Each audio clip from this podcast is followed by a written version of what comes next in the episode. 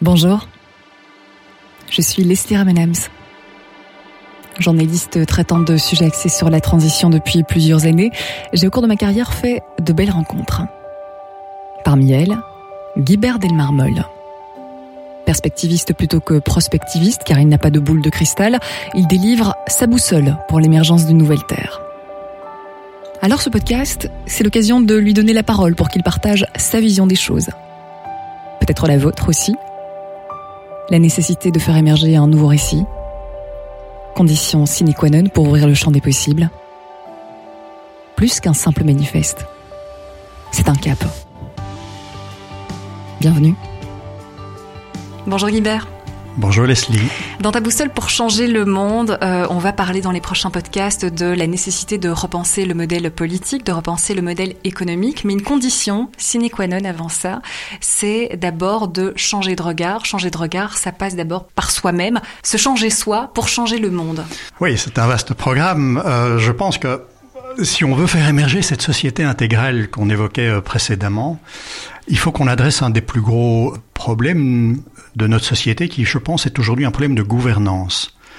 On a euh, à la tête des organisations, ou on a eu en tout cas à la tête des organisations, qu'elles soient nationales, supranationales euh, ou autres, beaucoup de gens au pouvoir et pas assez de gens au service. Euh, beaucoup de gens qui avaient une posture de chef de guerre et pas assez de chef d'orchestre. Et donc, on a besoin de vrais gouvernants de gouvernants qui sont au service du bien commun, mais avant d'être au service du bien commun, qui sont d'abord éclairés pour eux-mêmes, alignés sur une autre dimension de l'être. Et ça, euh, je pense que c'est possible, c'est en train d'émerger, mais ça nécessite euh, un travail un peu particulier. Tu parles de leaders inspirés et inspirants, des leaders éclairés. Oui, j'ai beaucoup travaillé dans le monde de l'entreprise et pendant des années, euh, voilà, avec d'autres, j'ai évoqué ce, ce, concept de leader inspiré et inspirant. Et qu'est-ce que ça veut dire d'être inspiré et inspirant? Mais de mon point de vue, c'est finalement de pouvoir répondre aux questions fondamentales. Qui suis-je? Pourquoi je me lève le matin? Qu'est-ce qui donne un sens à mon existence? Quand tu peux répondre à ces questions-là, qui sont très personnelles, eh bien, tu commences à être inspiré. Tu sais qui tu es. Tu as, c'est le connais-toi toi-même euh, de Socrate euh, il, y a, il y a 2000 ans déjà. Après, il faut devenir inspirant, c'est-à-dire que quand tu as reconnecté à tes valeurs, à ce qui fait un sens à ta vie, il faut pouvoir le vivre au quotidien. Ça, c'est pas toujours confortable. C'est pas toujours facile parce que, par exemple, vivre tes valeurs dans le monde de l'entreprise, dans un modèle économique qui ne les partage pas toujours, c'est assez compliqué. Donc ça demande du courage, assumer qui tu es. Ça demande du courage, ça demande aussi de, de changer son regard, de se dire, moi je vais pas être le meilleur du monde, mais je vais être meilleur pour le monde. Oui, ça c'est la conviction surtout euh, quand on travaille avec des entreprises qu'on dit à mission, quand elles comprennent qu'elles sont pérennes et durables si elle s'occupe de l'ensemble des parties prenantes et pas simplement de l'actionnaire, et qu'elles deviendront les meilleures dans leur secteur d'activité pour le monde et pas du monde.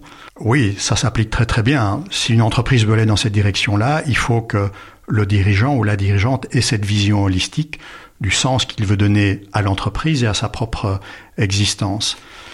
Mais euh, dans ces moments-là, on a vraiment besoin de ce qu'on appelle ces leaders inspirés et inspirants, qui savent qui ils sont et qui savent l'incarner au quotidien dans ce qu'ils font. Alors, je reviens sur ce que tu disais, tu parlais de, de dirigeants on s'adresse pas du tout ici à des patrons d'entreprise. Il faut savoir que il y a, on va définir ce terme, des, hommes et des femmes soleil partout, à tous les niveaux de pouvoir. Donc il y a, vraiment un travail, même à faire au, niveau du monde de l'entreprise, se dire on peut changer euh, la vision euh, purement euh, pyramidale hiérarchique pour se dire qu'en fait tout le monde a quelque chose à dire et tout le monde peut être leader, quelle que soit finalement sa place dans l'échelle hiérarchique. bien évidemment, moi c'est pendant des années j'ai travaillé dans le monde de l'entreprise justement pour les aider à, à, se soustraire à ces formes pyramidales et à faire monter en puissance l'intelligence collective, tout le potentiel qu'il y avait en chacun. Et finalement, on est tous leaders de quelque chose. La fonction, le mot leader est souvent rattaché au monde de l'entreprise, mais euh, je préfère, comme tu l'as très bien évoqué, de parler d'hommes et de femmes soleil, de personnes euh, qui se révèlent à eux-mêmes, qui ils sont véritablement, qui par un travail à la fois émotionnel, mental, physique, peuvent toucher à une autre dimension d'eux-mêmes et se mettre à rayonner, pas à briller, à vraiment rayonner qui ils sont et être inspirant pour les autres. Il n'y a pas besoin d'être un patron d'entreprise. Une mère de famille, un jeune qui s'engage dans de l'associatif, euh, on peut tous être hommes et femmes soleil. Mais ça nécessite de travailler sur soi, de travailler sur ces différents corps. Justement, on a beaucoup mis l'accent sur le quotient intellectuel ces, ces dernières décennies, se dire aussi qu'il faut jongler avec d'autres types euh, d'intelligence. Alors, oui, moi ce que j'ai pu observer, c'est que ces gens qui, qui atteignent ce niveau d'hommes et de femmes soleil, et c'est vraiment accessible pour, pour la majorité d'entre nous, sont des gens qui ont été au-delà de ce qu'on appelle le quotient intellectuel. Ce sont des gens qui ont également travaillé le quotient émotionnel. C'est des capacités empathiques et de compassion. Pouvoir se mettre à la place de l'autre, regarder un problème avec, avec les yeux de l'autre. Ce sont des gens également qui euh, ont développé, surtout dans le monde des organisations, ce qu'on appelle un, un quotient systémique. D'avoir une pensée latérale ou à 360 degrés, on entend très fort le mot holistique. Comprendre que les choses sont interdépendantes, reliées les unes aux autres. Donc ça, c'est le quotient systémique. Et puis, ces personnes ont également développé un conscience spirituel.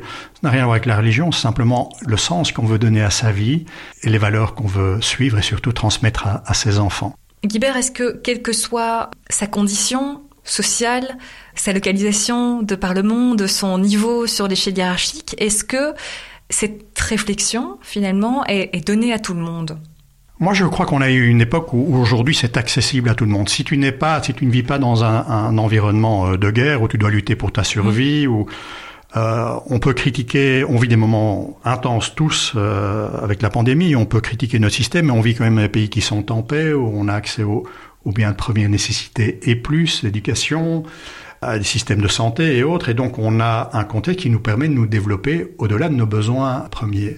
Et pouvoir, quelque part, se développer en tant qu'homme et femme soleil, moi, ce que j'ai pu observer, je ne peux faire qu'une seule chose, c'est partager mon expérience personnelle. C'est pouvoir travailler sur, je l'ai dit, les différents corps, ton corps mental, ton corps émotionnel et ton corps physique. Et c'est peut-être de pouvoir avoir cette approche qu'ont les Tibétains. Les Tibétains disent, si tu veux mettre ton corps en harmonie, éviter la maladie, tu as quatre niveaux différents auxquels tu peux travailler si tu as un symptôme, utilise la médecine allopathique conventionnelle euh, occidentale qui fonctionne très bien, qui va traiter les symptômes, surtout soigne-toi. Alors, ça, c'est la, la, première approche, médecine allopathique. Il dit, si tu veux aller au-delà des symptômes et comprendre et mieux soigner la cause également, il y a un deuxième niveau. C'est tout ce que te donne la nature. La nutrition. Hippocrate disait lui-même que tes aliments soient ton premier médicament la pharmacopée des plantes, et aujourd'hui en plus on démontre scientifiquement que la nature nous soigne. Le contact avec les forêts change notre métabolisme. Donc deuxième niveau après l'allopathie, c'est ce que nous apporte la nature. Le troisième niveau, c'est l'énergie, l'énergétique. Comment est-ce qu'on gère intelligemment l'énergie dont on est fait Eh bien, c'est les approches que connaissent très bien les, Asiatiques, des pratiques comme l'acupuncture, le qigong ou bien le, shiatsu qui vont te permettre finalement de, de, de fluidifier l'énergie dans le corps. Et puis il y a un quatrième niveau utilisé des Tibétains, c'est la pensée, c'est l'esprit.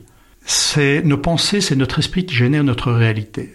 Nos pensées, la qualité de nos pensées, je dirais, ont un impact sur nos émotions, sur notre système hormonal, sur notre système électrique intérieur. Et si on parvient à développer cette hygiène que la médecine occidentale appelle épigénétique aujourd'hui, L'épigénétique, c'est cette capacité que nous avons à modifier l'expression de nos gènes en changeant notre comportement, la façon dont on se nourrit, la relation qu'on a à la nature, la gestion qu'on a du stress par la méditation et la qualité de nos, liens sociaux.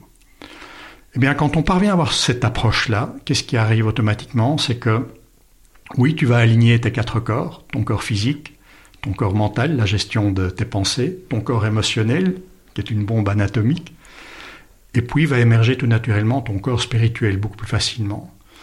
Mais plus que ça, et on n'est plus du tout dans une logique de spirituel, voire d'ésotérisme, on est vraiment dans une logique science et conscience. C'est qu'aujourd'hui, euh, on a démontré, par exemple, qu'on a trois cerveaux réels.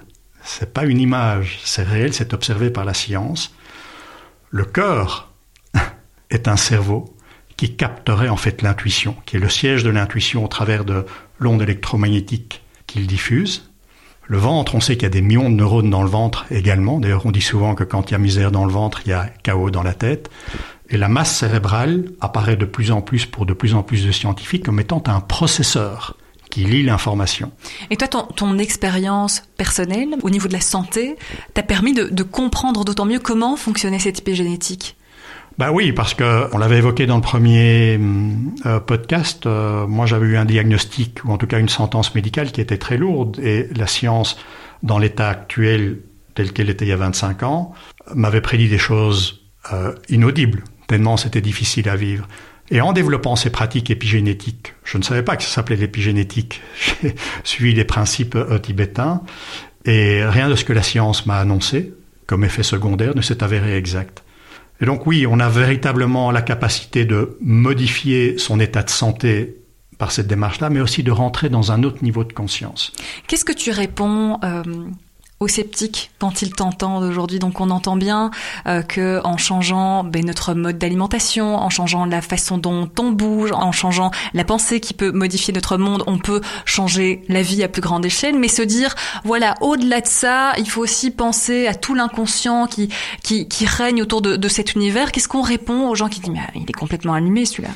Alors ben, c'est ce que je te disais, ça revient à la notion de science et conscience. Il y a quelques années, c'était considéré comme extraordinaire ou paranormal, ça allait beaucoup moins aujourd'hui. En fait, on se rend compte que, effectivement, si tu développes cette hygiène épigénétique, cet alignement entre nutrition, activité physique, euh, gestion de tes pensées par la méditation, de ton stress, tu vas euh, développer une beaucoup plus grande clairvoyance, une plus grande harmonie et une meilleure santé mais euh, tu n'auras pas réglé tous les problèmes potentiels dont nous sommes porteurs.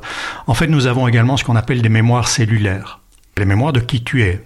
On dit que depuis le 21e jour du fœtus, quand tu étais dans le ventre de ta mère, les conditions dans lesquelles ta mère t'a attendu, est-ce qu'elle fumait ou non, est-ce qu'elle était heureuse ou non, ces conditions s'est traduit par de l'information qui s'est gravée sur ton disque dur. Et puis il y a la naissance, qui est un moment intense pour la mère et pour l'enfant, et puis tu commences à grandir dans un univers avec tes joies, tes douleurs, tes contraintes. Et ce sont autant de lignes de code qui se mettent sur ton disque dur personnel et qui parfument ou colorent ta perception de ton quotidien et ton comportement. Ça, c'est une première mémoire cellulaire qui appartient à Leslie. Alors, inutile de dire qu'il y en a d'autres. Hein. On a également, on parle de mémoire transgénérationnelle. Si tu as les yeux de ton père ou le nez de ta mère, tu portes de façon inconsciente en toi des choses qui se sont passées dans les générations euh, supérieures. Alors on dit, ben, on fait quoi avec ça? Et certaines sont traumatisantes, mais tu n'en es pas au courant. Un enfant peut avoir eu été violenté, des problèmes, et heureusement le système cérébral va, qui va occulter le trauma pour pouvoir vivre après. Mais la ligne de code est toujours là. Et la ligne de code peut être réactivée suite à une situation ou un événement. Or aujourd'hui, la science, les techniques, la médecine permet de traiter ce genre de choses, de traiter les bugs dans les mémoires cellulaires, par ce qu'on appelle la psychologie énergétique. Est-ce que ça veut dire que les leaders qui ont ce niveau de conscience, qui ont appris à faire de l'introspection, à se comprendre, sont des leaders qui vont être plus puissants finalement que des leaders qui, n'ont pas du tout ce niveau-là? Bah, euh, Je pense que, en tout cas, les leaders qui vont au-delà de l'ego sont des gens qui seront plus rayonnants, on peut avoir des ligueurs qui sont brillants, avec un gros ego. On se dit, il est tellement intelligent, j'oserais même jamais lui poser une question. Ou bien des gens qui sont rayonnants, qui sont au-delà de l'ego, même avec une puissance cérébrale, qui font que quand il dit quelque chose, ça résonne tellement en moi que j'ai vraiment envie d'aller dans sa direction. Et toutes tes questions d'ego au niveau du leadership, au niveau de la gouvernance, on le voit. Hein Prends des gens comme des dirigeants qu'on connaît aux États-Unis, euh, ou dans d'autres pays du Moyen-Orient ou dans les blocs de l'Est, on voit bien la dose de testostérone et d'ego qu'il y a derrière. Mais l'ego est souvent la traduction de blessures d'enfance. D'où l'importance pour moi de faire ce travail. Alors tout le monde n'est pas au même niveau. Et d'où l'importance également d'avoir beaucoup plus de femmes dans les postes à responsabilité. Parce que les femmes naturellement sont beaucoup plus portées sur le collectif, sur le soin de la maison. Et la maison en grec ça s'appelle écosse Ecos Nomos, Ecos Logos. Sans vision paternaliste. Hein. Euh, sans vision paternaliste, non, c'est euh, totalement euh, réel. Une étude montrait récemment que, de façon innée génétique, les femmes ont tendance à avoir une meilleure capacité à gérer la complexité parce que, depuis longtemps, elles sont multitâches. Donc, dans un monde qui est devenu éminemment complexe, et un monde qui nécessite de passer du jeu au nous, de la compétition à la coopération, c'est pas une question de quota, mais je pense qu'on a besoin de plus d'énergie féminine. Tu parles justement de ces hommes et de ces femmes soleil qui euh, ont cette capacité à, rayonner, à emmener les troupes finalement euh, avec elles ou avec eux. C'est de ces personnes-là dont le monde a besoin pour entamer un changement politique, économique bah, Moi, je pense que le monde a besoin d'une vision et qu'avant d'avoir une vision pour le collectif, il faut avoir une vision pour soi-même, savoir ce qui donne sens à son existence. Il y a des études qui montrent que pour changer une, organisation, un pays, euh, toute une communauté, tout le monde ne doit pas changer. Il faut qu'émergent 3 à 5% de gens qui sont, on va les appeler des maîtres, mais des maîtres qui rayonnent, qui ont clarifié pour eux-mêmes qui ils étaient, sont capables d'exprimer une vision qui fasse sens pour le collectif. Quand ces gens émergent, ils vont entraîner dans leur sillage 13 à 15% de gens qu'on appelle des chevaliers, qui vont dire ce que dit Leslie résonne tellement en moi que dorénavant j'agis en conséquence. Et quand on arrive à plus ou moins 20% de la population, on se rend compte que ces gens vont entraîner 60% des gens qui suivent habituellement. Et donc oui, on a besoin de ça maintenant, des gens qui se révèlent à eux-mêmes, là où ils sont, s'alignent, comprennent qui ils sont, ce qu'ils viennent faire sur Terre, agir en conséquence, avec ce souci du bien commun, du collectif, et développent une vision qui soit à la fois porteuse de sens pour eux et pour le collectif. Important d'avoir euh, une minorité agissante finalement, d'hommes et femmes soleil. Oui, ça donne de l'espoir. Pourquoi? Parce que les gens disent on n'y arrivera pas, c'est trop tard. Non, euh, comme j'évoquais, euh, pour que le système change, tout le monde ne doit pas changer. Il faut une minorité agissante de gens éclairés pour eux-mêmes, et s'ils le veulent pour le monde, qui s'unissent ou en couta, qu'ils interagissent et qu'ils aillent de l'avant. Et je pense que le monde dont on parlait au podcast préférant la société intégrale, il existe déjà. Il est dans une réalité à côté de nous. Elle ne demande qu'à se cristalliser, mais pour se cristalliser dans la matière, elle a besoin de gens qui l'incarnent, qui le portent et qui le vivent. Ce sont ces hommes et ces femmes soleil. Alors vous l'êtes sans doute l'un de ces hommes ou de ces femmes soleil, ou peut-être que vous êtes en chemin. La question n'est pas de briller, comme le disait Guibert, mais plutôt de rayonner. Et pour rayonner, il faut justement avoir cette capacité d'être aligné au niveau émotionnel, mental, physique, comprendre qu'on a trois cerveaux totalement liés, la tête, le ventre, le cœur, travailler sur l'empathie, comprendre que les choses sont interdépendantes, avoir une pensée latérale, c'est tout ça qui va permettre d'effectuer ce saut de conscience. Alors, ce qui est réjouissant, c'est que c'est pas du tout l'affaire d'une élite sociale, bien au contraire.